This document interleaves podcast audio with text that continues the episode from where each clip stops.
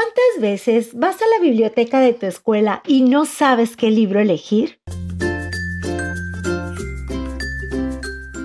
Por eso mejor escucha las reseñas literarias de niños para niños y encuentra tu próxima aventura.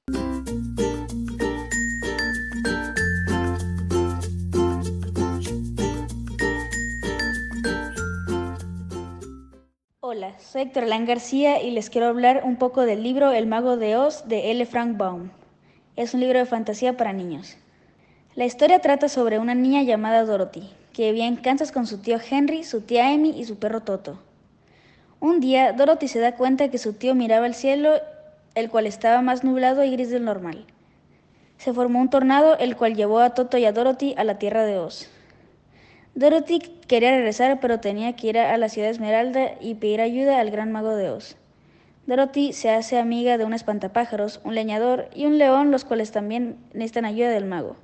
Y así comienza su búsqueda para encontrar al gran mago de Oz. Si deseas adentrarte a esta maravillosa aventura, te invito a que lo leas. Como mencioné anteriormente, es un libro de fantasía para niños. Es muy entretenido, es fácil de leer y usa un lenguaje claro. Es una historia clásica, la cual ha tenido varias versiones, publicada en 1900 por el ya mencionado L. Frank Baum, nacido en 1856. En conclusión, recomiendo que leas este grandioso libro. Te va a enganchar y te dejará una buena moraleja.